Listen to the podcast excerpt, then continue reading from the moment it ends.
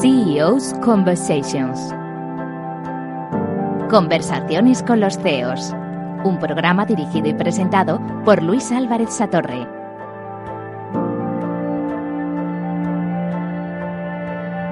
Hello, here we are one day again in our uh, CEO Conversations program.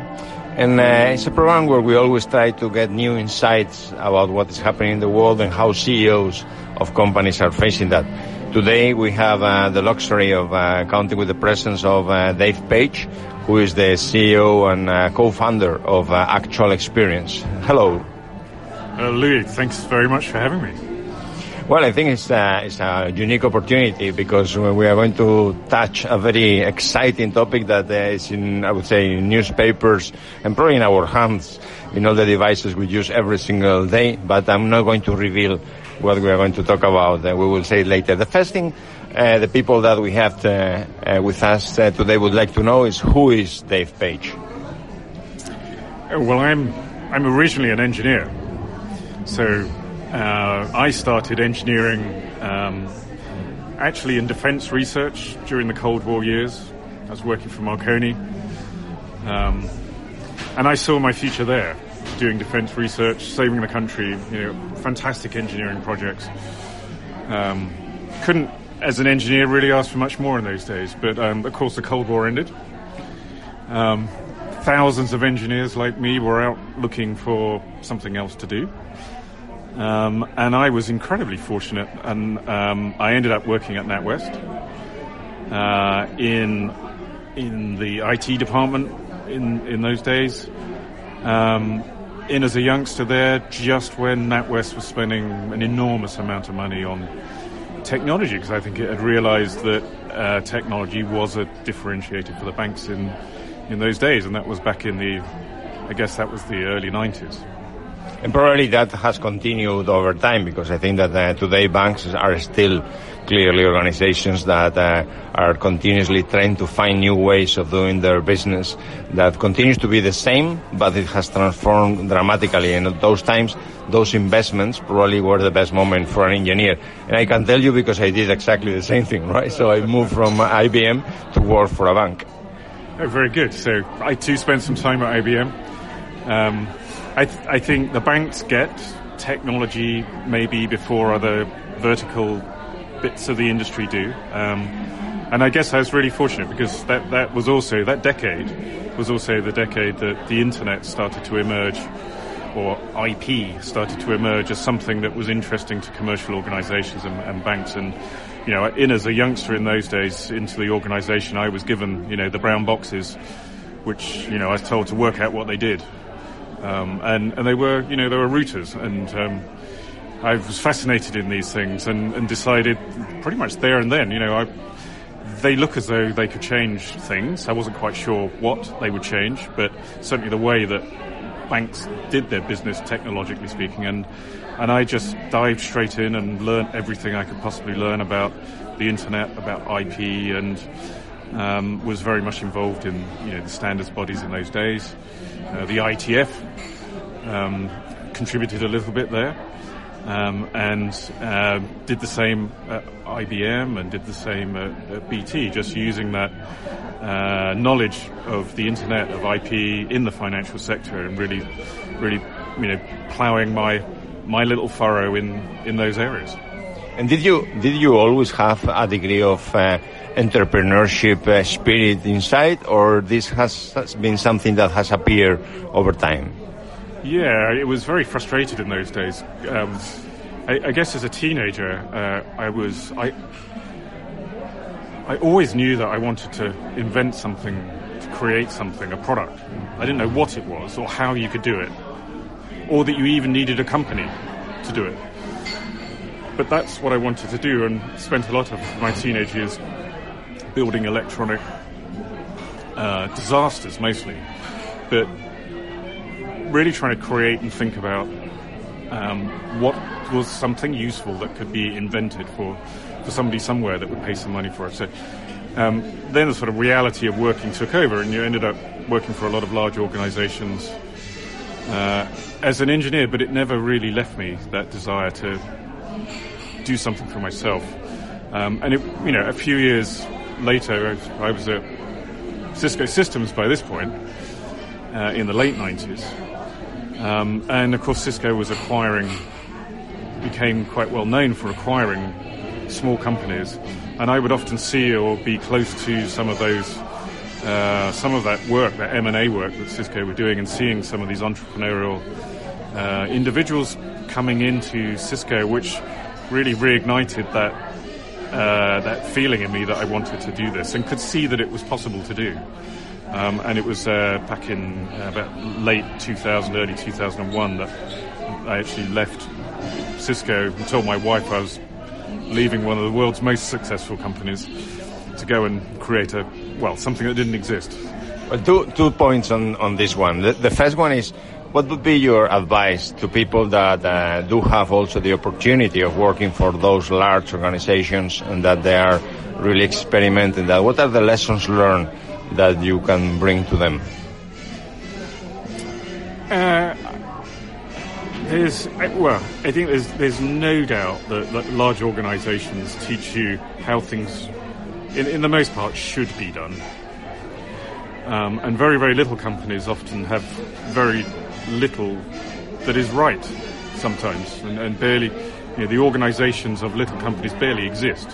I think somebody approaching or thinking about starting a company or joining a, a very early stage company who's had large scale experience with, with big companies, it can be truly frightening because the things you take for granted in large organisations you, know, you can arrive in a little organisation and think there is no company here, there is no, there's nothing here. Because there's no process, there's no structure, there's no, there's nothing that you would recognise, uh, and that's really hard.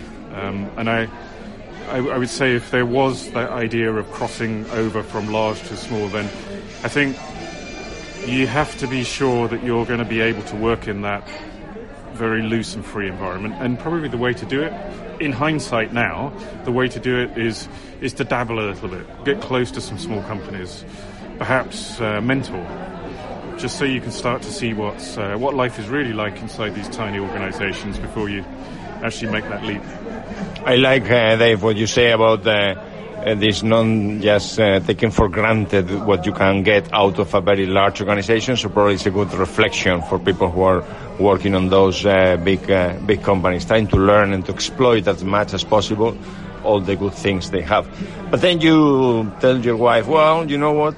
I am an entrepreneur suddenly, and uh, and you meet uh, Professor Pitts at the time, and uh, and tell us a little bit about the story because for me it was fascinating to understand how someone that is coming from that uh, environment, thinking I have to build something, I have to create a product, a solution, meets the university and uh, the research, and and you push for a research focus on something, no? Yeah, so I met Professor Pitts, Professor Jonathan Pitts, I call him Prof, uh, back in Cisco.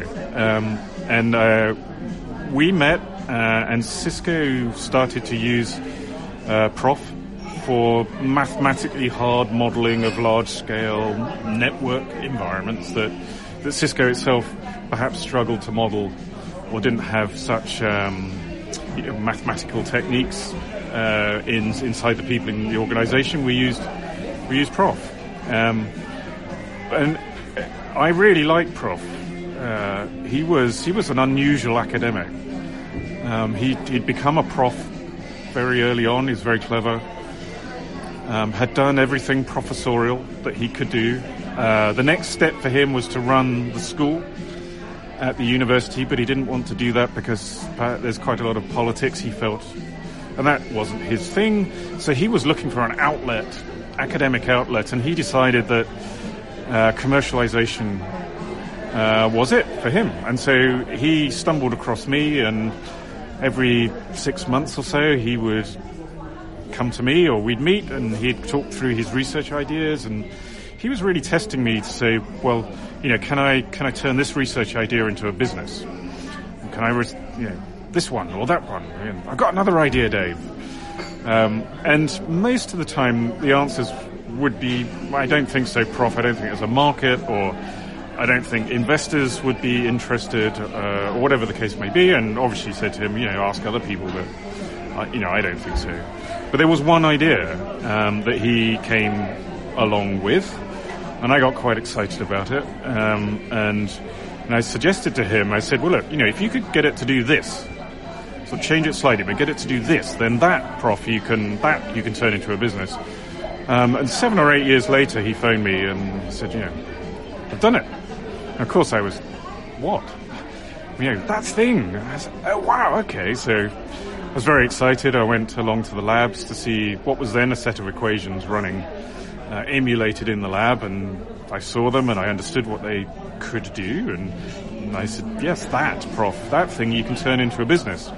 Would, would you recommend then to companies, to CEOs, to get closer to that academic environment where there is a lot of brain, probably sometimes sometimes there is also some people that are very brave to test new ideas, new processes, new equations, new different models. Do you think that we do that enough or not? Well, probably not. No, I, I think the the research environment is um, is so different um, and some of the ideas are utterly bonkers. They're nuts. You know, you, you know, I struggled some of the time to think of any application for some of the, the, the work that you would see there, but, but that's not the point. You know, universities are, their point is wandering down alleyways which, you know, really nobody else on the planet would ever bother wandering down. And, and those people are really fascinating to talk to because even if they are wandering down a, what you think's a dead dead end alleyway, they're going to say something to you. And if you've, you know, got your eyes wide open or you're, you're actually listening and, you know, paying attention, it's going to trigger some ideas. Like this idea that Prof had, you know, he just said something and that just triggered a thought. And I said what I said and eight years later he came up with this idea and actually that's what's formed the business that we started together, which was, you know, quite uh, lucky, really, that that conversation all those years ago just produced some wonderful research, and now we've made a business out of it. Yeah, I would say that probably most of the things that we use every single day uh, one day were crazy ideas that nobody was really thinking about that. I did my uh, end of career also as an engineer uh, about data compression and image compression that at the time probably was just nice to have and today it's almost mandatory for compressing the amount of data that we handle. Well, we are today with uh, Dave Page, that is the founder, co-founder and uh, CEO of Actual Experience, and we are going to continue talking with him in a second.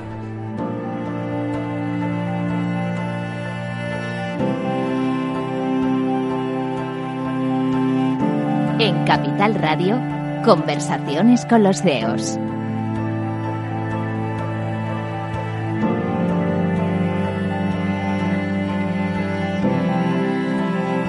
Continue in our CEO conversations today with uh, Dave Page, who is the co-founder and CEO of Actual Experience.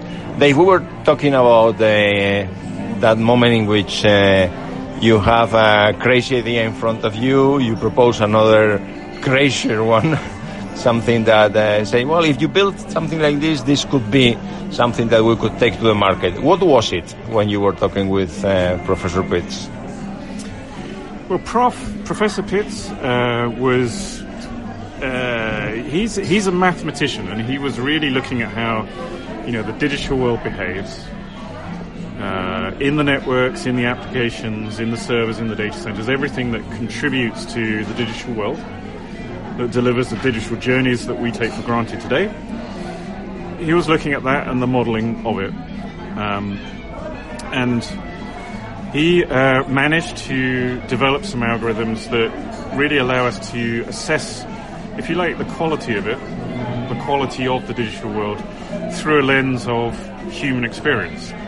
So his algorithms uh, gave us the ability to uh, produce a score, more or less in real time, which is a predictor of what some a human being would tell you. If you ask them how they were feeling about the digital world right now, they'd probably say something quite human.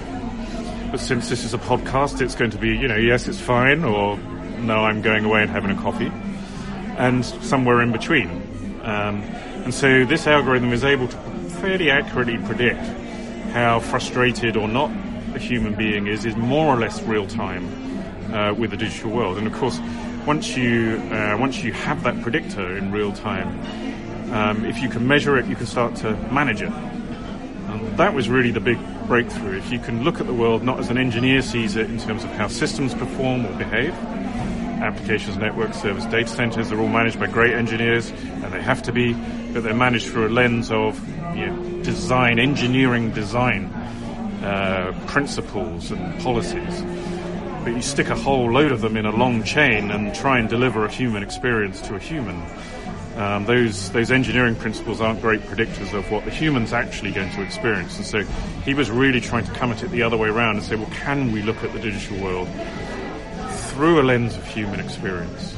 And if we can, then then we can tackle something really important, which is which is of course the answer that all businesses really want when they're online to their customers or online to their staff is, well, what, what is, what are they actually thinking now? Are they really frustrated or are they perfectly happy or somewhere in between? And, of course, you know, any business leader, if it's not so good, would want to do something about it. But it's having some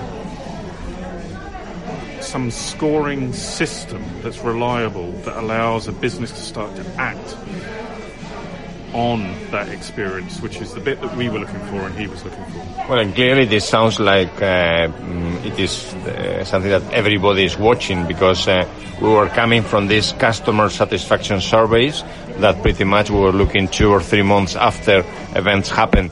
How were people feeling, and then we were trying to react. So probably it was six months uh, delay between the actual actions and what people were thinking or saying. Then we move the, now with the whole customer experience uh, dashboards that everybody is trying to build, uh, looking both to the physical world, but I think the digital world was a little bit more difficult. And also we were looking to somehow too late probably to what people were thinking. We were just uh, collecting complaints. Uh, this, is this the next step on the interaction of uh, human beings through the digital world? Yeah, well, you just made a really good point, Louis, because the uh, our, our, score, the human experience score, is really like a real-time net promoter score or a real-time CSAT. Um, and the thing about uh, the real-time that's really important, of course, as you know, Louis, better than most, is the digital world behaves in milliseconds. Networks, data centers, applications, it's all shifting and moving dynamically um, in very, very quick time. Um, and of course, it's those little bits of misbehavior somewhere in the global digital supply chain that actually cause the human experience to deteriorate rapidly. You know, buffering to start when you're trying to watch a movie, or your online banking suddenly grinds to a halt, or you're trying to do uh, a WebEx session and the video stops, or the audio stops. You know, those those moments for some are very, very frequent. Um, and of course, they hurt productivity if you're trying to deliver these moments to your staff to make them work. There's losing productivity there, or if it's online to your customers, you're hitting brand. You know, and those moments, uh, which are so painful to, to humans and so obvious to humans, actually come out of probably very quick dynamic behavior going on somewhere in the global digital supply chain. So for us, our thinking, the insight w- that we had was if we could predict human experience in more or less real time, and then try and correlate that with the behavior that we can see throughout the global, global digital then you stand a chance of, of catching the behaviors that probably can't be seen in engineering terms because they're benign. They, you know, they meet some technology specification or engineering design rule for the application or the server or the network, but actually they're the things that are causing that human experience to decay or deteriorate. Um, and that's the whole idea of our business is a real-time connection between this predictor of human experience and the underlying behavior. And out of that comes a data set which allows uh, our partners then to improve the digital services that they're delivering to their customers and make them consistent and work all day, every day. Is this getting even more important now that people are starting to use chatbots that probably are more difficult to measure or nobody knows how to measure them and, uh, and they could create those frustrating experiences probably without knowing. Uh, is, is, this even the digitalization of the digital uh, getting also offering you an opportunity to really leverage what you are doing? Yeah, it's uh, without a doubt it, the it's it's.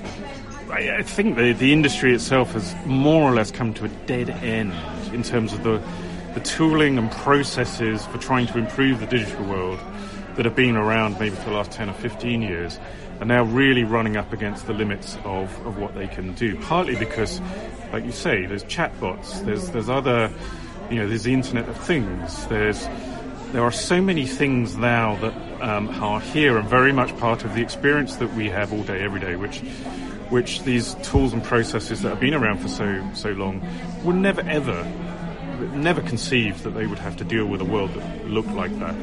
And you know, our thinking is, look, if, if you come at it all the time from the human perspective and look at the digital world, regardless of what it is, then you're actually seeing the problem, which is the only thing we're really, you know, it's the only thing that's really important is what the user, the human, is the only thing that matters. If you can start there, as, as we're trying to do, and then work your way into this very, very complicated environment, which is you know, profoundly complicated, especially now in the days of uh, cloud, which is stretching these chains out. You've got you know, big cloud service providers, the internet, managed services, mobile, home working, Wi-Fi. There's so many technologies and businesses in a chain to deliver our experiences that you, you really got to have an approach like ours, which sort of comes from the outside in, the human experience in, and looks at the behavior of the whole lot, regardless of what the application actually is. And it's clear that you really like to simplify this complex environment in which we deal because uh, we see companies called Slack, companies called Splunk, but yours is called actual experience. That the, the name is very obvious. it's giving a, a, yeah, it's giving a clue of what uh, what you do. Probably as uh, looking to, to what you are saying, listening to what you are saying, if you think, if I think about myself, that uh, sometimes I'm, when I'm booking a flight or when I'm trying to find um, a trip uh, or um, booking a hotel, um, doing some banking, uh, watching a, a video, uh, having someone that is going to recognize that, uh, well, the experience I'm having is not that good, it sounds really promising. But do you also help your customers to react as well? Not only to know that there is frustration, but also to take action? Mm-hmm. Yeah, no, that's, that's the, the key ingredient. Um, it's, it's not just the observation, what is the human experience right now, but it's, it's what and why. Um, and, and at the moment, I think most of the tools and processes around sort of leave a, a lot of very clever engineers guessing because what they've got is a good idea of what uh, the systems themselves are doing, but they can't they can't possibly link that to a human experience because uh, it's, it's happening too quickly. Uh, because they don't know the nature of the application, which gets affected by different things in different ways. So, very much the, the second component that we do, the why component, after what is the human experience, why is it like this, is about finding in that long chain of applications, data centers, networks, internets, all the way up to the device itself. There's something somewhere there, and and and, uh, and we do an enormous amount of compute in our data centers in real time to remove the guesswork, actually pull out a fully correlated behavior, and and th- and then you know you can identify which business in the chain, what's the behavior, where is it, um, and with that information, then you can go and you can go and take uh, some sort of action there um, to improve the human experience. And you know, it's it's been working for us really successfully and our partners uh, really successfully for about five years now. And for the people that uh, uh are listening to us who has the responsibility around uh, either CEOs or just uh, people leading the digital transformation units, the customer experience, what would be your uh, recommendation or your way of working with them? Uh, would you have like a first session with them and then uh, it is a three years term implementation? How, how, does it work? Well, the, um, the, the, the thing that I think we're, we're seeing more and more is there's a lot of businesses, um, the business leaders themselves are taking ownership of digital because they, they know it affects brand, they know it affects productivity, they're increasingly digital. Um, and, and those sorts of businesses are typically the, and I'm talking enterprises, medium-sized businesses, the end, the end business itself. Those are very likely to become our customers. And the starting point there is actually it turns out to be a relatively simple one now because one of the things we've managed to do with all the data we've had over the last two or three years put together, we've been able to build a relationship between our human experience scores and the amount of time that staff lose in a working day at their desks working with the digital environment that the business has given them. Um, and so out of that, you can fairly easily calculate then an ROI because you're, you're paying people to wait, to do nothing. Uh, for a period of time every day. And, and we can see in most of the businesses that we look at globally, there's a lot of time spent where people are frustrated and not doing un- nothing, uh, not doing anything, and, and, businesses are paying them to do nothing. Um, and it's completely unnecessary and can be completely recovered. So the starting point is what we call a digital quality audit. It takes about a month. Instruments uh, large part of the, the business estate. It's very straightforward to do it produces a number. The digital quality of your business is whatever it is, XYZ. Out of that falls a number. This is the amount of time your staff are losing every day, every week, every month, every year. Turn that into payroll. That's nice and easy. Just multiply up by the payroll number. There's a number. And actually, for most enterprises, it turns out to be, you know, not tens of millions, but hundreds of millions of dollars per annum are being paid to staff to do nothing. Um, and so hence there's a you know, we're seeing a big impact at the moment of doing these audits because that's a fairly galvanizing number for anybody in any business to, to say, okay, well, how do we restore that two, three, four, five percent of productivity that we're spending a few hundred million dollars per annum? And that's where uh, the bit that you were talking about, the analytics over time, over months and years, then uh, goes to work to start to improve the quality of the digital business to the point where, in fact, it works all the time for everybody and there's no productivity loss and everything works all the time, which is kind of almost inconceivable to people that the digital world could work all the time without fail, but it can. Um, and, and, and so the instantaneous starting point we have now with all of our partners, so we have Vodafone, Verizon, Accenture, and how they're starting to take our technology to market now to their customers is through this idea of the digital quality audit. And there is no doubt that, that the customer experience is, is no longer a nice to have.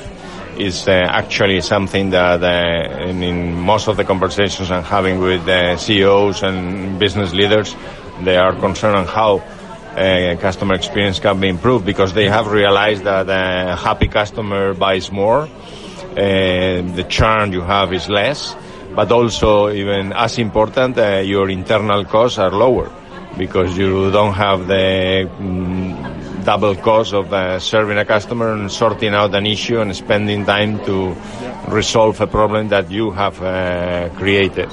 Well, if anybody would like to know more, uh, I think they can contact uh, you, Dave Page, uh, that is today with us is the CEO of uh, Actual Experience.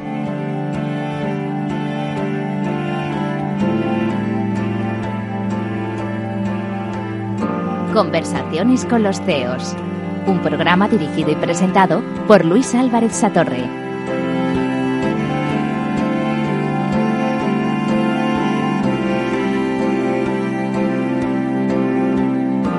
We keep uh, going on in our CEO Conversations program today with uh, Dave Page. Uh, Dave is the co-founder and the CEO of Actual Experience. Dave, you were you were just talking uh, about the companies that are using uh, your solutions and your set of services to understand better if their employees are losing or wasting wasting time not only about the experience of their customers. What, what is the main difference on that? Uh, because I think it's, it's, an angle probably that for the people that are listening to us, they might be interested that also we generate a lot of uh, synergies, I would say, in the digital world. Yeah, that's right. I think what's interesting for me um, over the last couple of years is is that the businesses have used us to look at both sides of their business digitally. So they're online to their customers. That's more about brand, online to customers digitally, but they're also online to their staff, which is about productivity of the business itself. And and more of the focus, slightly surprisingly to me, has, has been around that productivity piece and staff, and perhaps that's because it's easier to form an ROI around it, because you can explain how much time people are losing doing their work and convert that into the amount of time that you're paying people to do nothing, and all of a sudden you have your ROI, which in, invariably is quite a big number. Um, the online to customers piece is slightly softer, and what we're finding there is there's, there's not an obvious ROI necessarily to be drawn out of uh, what is the human experience of your online business to customers. It's it's somewhat to do with comparisons between perhaps um, you know your online business and best in class, whatever that might be. So banking, it might be uh, you know Barclays versus Lloyd's. Um, but interestingly, the, the, question then comes as to well, well, what really what really is the benchmark for online experience? Is it is it banking in this particular scenario, or is it Amazon? which or, or Google, where uh, you know these vast cloud services that actually I think more or less set our benchmarks. You know whether probably subconsciously, but set our benchmarks for what every application, regardless of whether it's health or home working or banking online, it doesn't really matter. I, I think those are the ones that are setting the benchmarks. And so when we do this analysis online for uh, the online brand related part of what a business does digitally, we tend to do that. We, we tend to reference to some of these uh, bigger, uh, um, more uh, perhaps setting our global standards for experience cloud service providers and reference to them um, and compare that to some of these other businesses. I think this is a great question, and I'm going to ask you what, who is your digital benchmark, but I'm going to ask also the people our audience to think who is their digital benchmark because in some cases some of the companies that we might consider digital benchmark uh, they also have a physical component. And I was talking to a friend of mine who was saying well the experience with Amazon is amazing uh, because he's an Amazon Prime customer and he gets things delivered immediately and I said well that is not that digital this is more physical right so it's an interesting the blend of the digital world with uh, some of the physical experiences that we have. Do you have a digital benchmark or some someone that you could tell us that okay, I love the way they consider us as their customers? Yeah, I think um, I think in the consumer world, um, so B two C, uh, we see some great results coming out of uh, Amazon. Um, pretty much globally. I think um, in a more B2B environment, uh, interestingly, Microsoft look very strong um, and bring. They're obviously doing uh, something um, around how they're delivering their B2B experiences, which is which is working really well. I've heard the CEO of uh, of Microsoft, Satya, mentioning several times that they are a B2B company, although they serve uh, at the end of the day each of us, but they are really focused on ensuring that their partners are really satisfied uh, with the way they, they work. And probably that is part of uh, ensuring that the CEO is behind what companies are doing is, uh, is reflected, uh, can be seen on the way they, they operate. I'm very interested on what you said before about productivity. Uh, do you have examples of uh, companies that using what you do have learned how to improve the productivity and for sure uh, probably their employees are also now happier uh, as well. Do you have any example that you could share? You don't need to mention the company. We, we have I mean, five years of doing this now. Um, what, what's perhaps different now to five years ago is the scale that it's being done at. So, you know, five years ago, our technology was wild and strange and you know, no business was ever going to deploy it at large scale. Um, so, so really, our technology was deployed to fix things that uh, the IT department couldn't fix. There was some system or some application or some process which was just a thorn in the side of, of a business. Um, and you apply our analytics to it, you end up with the answer, you fix it, um, and trouble tickets stop, complaints stop, everybody's happy, move on. Now the problem with that model, of course, is you've then fixed the problem. Um, and, and you know, we we then realised that that actually we had to change how we engage with businesses to be less about you know putting those fires out. I mean, they're, they're important, and our technology does do that, but but actually more about trying to get the scale up to well, let's look at the whole digital business of your business you know, not just one or two applications, but all the applications that drive the productivity of maybe staff of 500 sites uh, or more in some some businesses. Because uh, because actually that that is where our technology really makes a difference is at, at that sort of scale, and and so we've been building ever so slowly over years and years now, where the scale of our deployments has been coming up now until perhaps the last six months where we've been focused on these big ROI analyses, going into some of the world's largest, most well-known organizations. You would, you would know every single one I'm thinking of, Louis, and I'm not going to mention any of them, but we, we've, um, you know, just a couple of recent audits in, in, in the last few weeks uh, where one organization um, which is in uh, uh, healthcare. Um, they're losing, we estimate anyway from the analysis of the audit, around $140 million per annum uh, in just wasted time. And it doesn't need to be there. Um, mm-hmm. But it's there and it's real. And, uh, and I guess, you know, a lot of staff would say, at that organization who we, we know as well, would say, well, yeah, no, it's you know it's horrible. It varies. It's, it's, sometimes it works, sometimes it doesn't. Well, when you can quantify that quite vague statement that people would make into a of much more rigorous analysis, put a number by it, and put some answers as to how you're going to make that number much much smaller, you you know you can get quite a dramatic uh, effect out of the customer in terms of the actions they're going to take, and that's what we're seeing.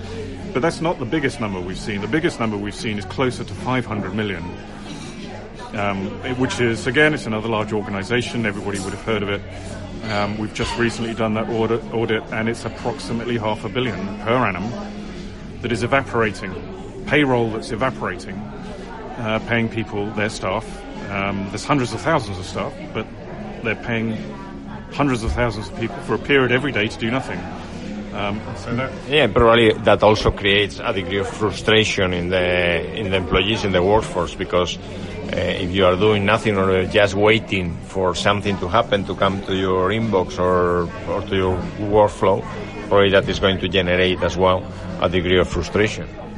Yeah, absolutely. I mean, when we, we started talking to this organization, it was it was uh, it was almost like a come to Jesus moment where we were saying these words about these frustrations, your language, and all of a sudden they started talking about their frustrations and they were using a well-known collaboration application. They're quite a global distributed organization.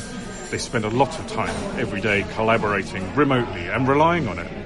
Um, and of course, in a collaborative platform, you're, you're, somewhat reliant on the weakest link somewhere in the chain uh, to govern the experience of the whole. Um, and so, you know, they, they were they were really frustrated. And you've you've heard the words, um, and some of them weren't very polite, but they they had the frustration. And then we audited it, initially at very small scale.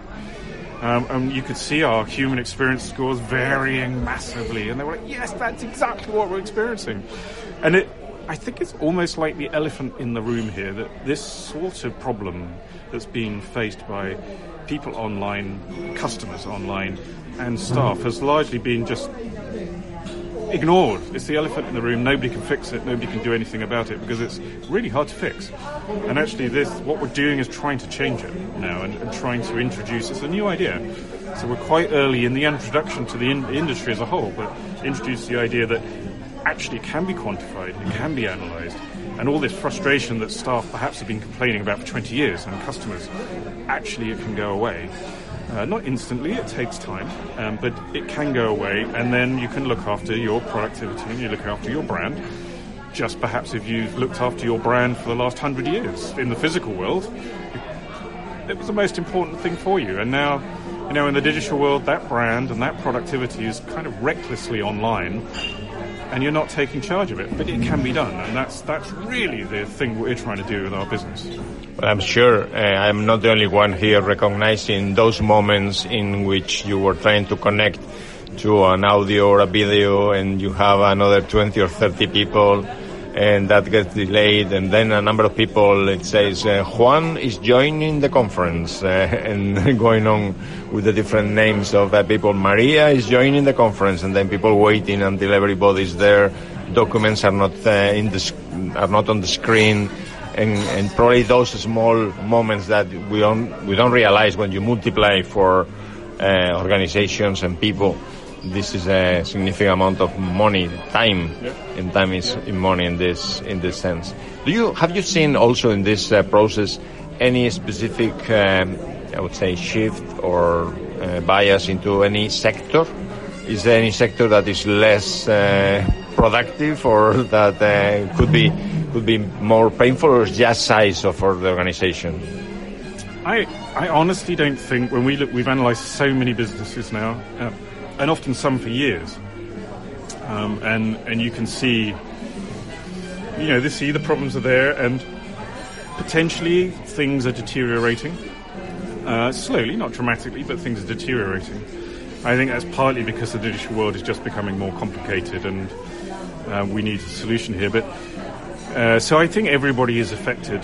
Um, but some businesses find digital more important than others right now. Um, and so there we, you know, we, obviously, I guess we gravitate, or the use of our technology gravitates towards those verticals. And, and the ones that I would probably call out are finance, of course. Finance very, finds it very easy to convert wasted time into money. They know probably better than most the impact of time on money. So they they're uh, uh, very important, I think, for us as a vertical. But also, interestingly, healthcare. Um, healthcare is becoming more digital. Um, a number of quite high-profile healthcare companies uh, are really focused on digital uh, and transforming their their businesses digitally. Um, and of course, there wasted time is a little bit more than money. Um, so uh, it's important in that industry. And the other one that um, slightly surprised me, but is something that has been constant for the last two or three years, is retail, where the digital experience in the uh, in the shop on the shop floor, a lot of it now is is done digitally with screens, um, which are just demonstrating, showing products or laptops or iPads or whatever that you're trying to demonstrate to a customer uh, your product. And of course, they, you know, the, the experience is all about that working perfectly as well. So we are finding the retailers uh, actually caring a lot about getting the consistency right uh, for the human experience in those in those shops as well. Well, I think that uh, this has been an, an eye-opener conversation for uh, for a lot of us, and I like uh, this conversation with Dave uh, Page, the CEO of Actual Experience. That uh, you started, Dave, talking about the importance of uh, companies and people going to universities, creating a dialogue, and potentially listening and learning of what is going on there, and eventually bringing some ideas and creating, as you did with Prof, with uh, Professor Pitts, uh, something new that didn't exist before, right? I also like uh, when you were talking about um, uh, the importance of the experience. Experience is not only experience of customer experience, but also employee experience and how this affects productivity. And that company are starting to look at that uh, as part of the of the of the process, right?